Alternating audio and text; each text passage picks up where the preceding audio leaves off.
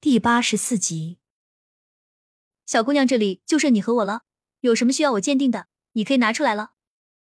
林教授一脸慈爱的看向高小佳，亲切的询问道。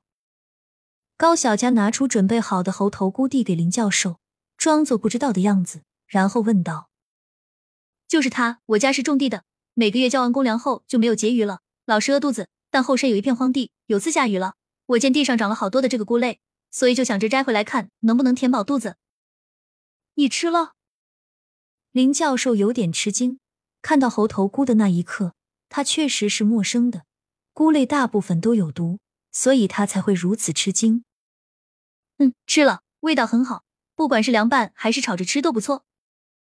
高小佳就当没看到林教授的吃惊，笑笑回应道：“你这孩子真的是命大，这都敢随便吃，吃不好可是要没命的。”林教授也被高小佳的胆大吓了一跳，但随即想到，估计是饿的不行了，要不谁会冒生命危险去尝试？我知道这会有生命危险，但是实在是家里需要糊口，林教授，麻烦您看看了。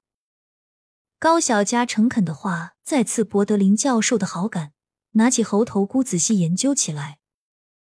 先切了一部分做细胞研究，然后剩余的准备做培养皿。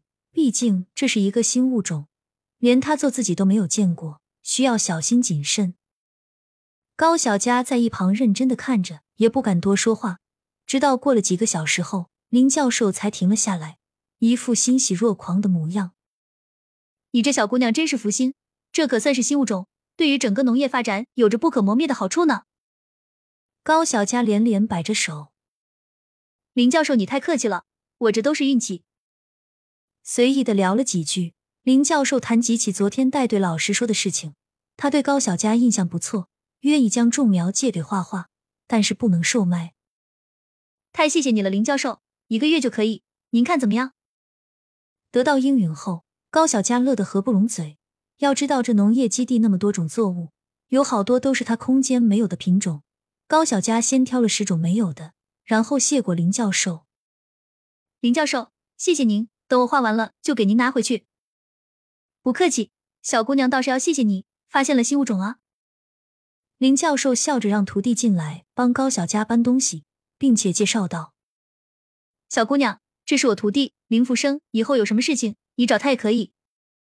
好的，林教授，麻烦你了。高小佳客气的回应。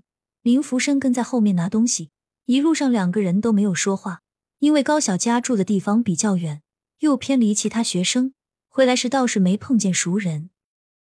到了楼下，高小佳看了下一直没说过话的林福生，说道：“谢谢你送我这么远，这些你先帮我看一下，我自己拿上去就可以了，辛苦你了。”不不客气。林福生见高小佳对他说话明显有些不好意思，说话都结巴了起来。高小佳也没在意，拿着植物往楼上走，趁着没人就放进了空间，然后再下楼取。来回两三次后，基本就放完了。他和林福生道了别，背着包上了楼。到了宿舍，高小佳反锁好门，趁着没人攥紧玉佩就进了空间。他打算借助空间的时间差来一边画画一边种植。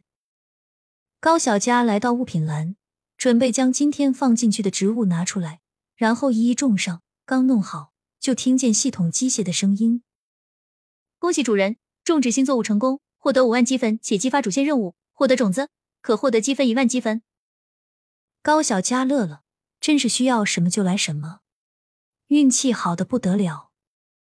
主人，主人，你来了。怎么也不叫我一声？萌萌忽闪着翅膀飞了过来，看到高小佳时在他身边打转，好半天后才落在肩膀上停了下来。萌萌，你来了，最近不是忙吗？想着不打搅你就没说。对了，刚好你在，你知道空间里时间和外面时间差吗？高小佳看向肩头的萌萌，询问道：“当然知道了，我是谁啊？之前的话是外面半天等于里面一小时，但是自从升级过后。”外面一天等于里面一小时哦。萌萌的话让高小佳瞬间欣喜若狂，这样的时间差能让他完成好多的事情。高小佳先将主线任务确认接收，之后走到加工方跟前。上次自从升级了过后，就没有好好的看过这个加工方。不知道现在多了什么新的功能。主人，主人，现在加工方可以自主加工哦，你可以升级看看。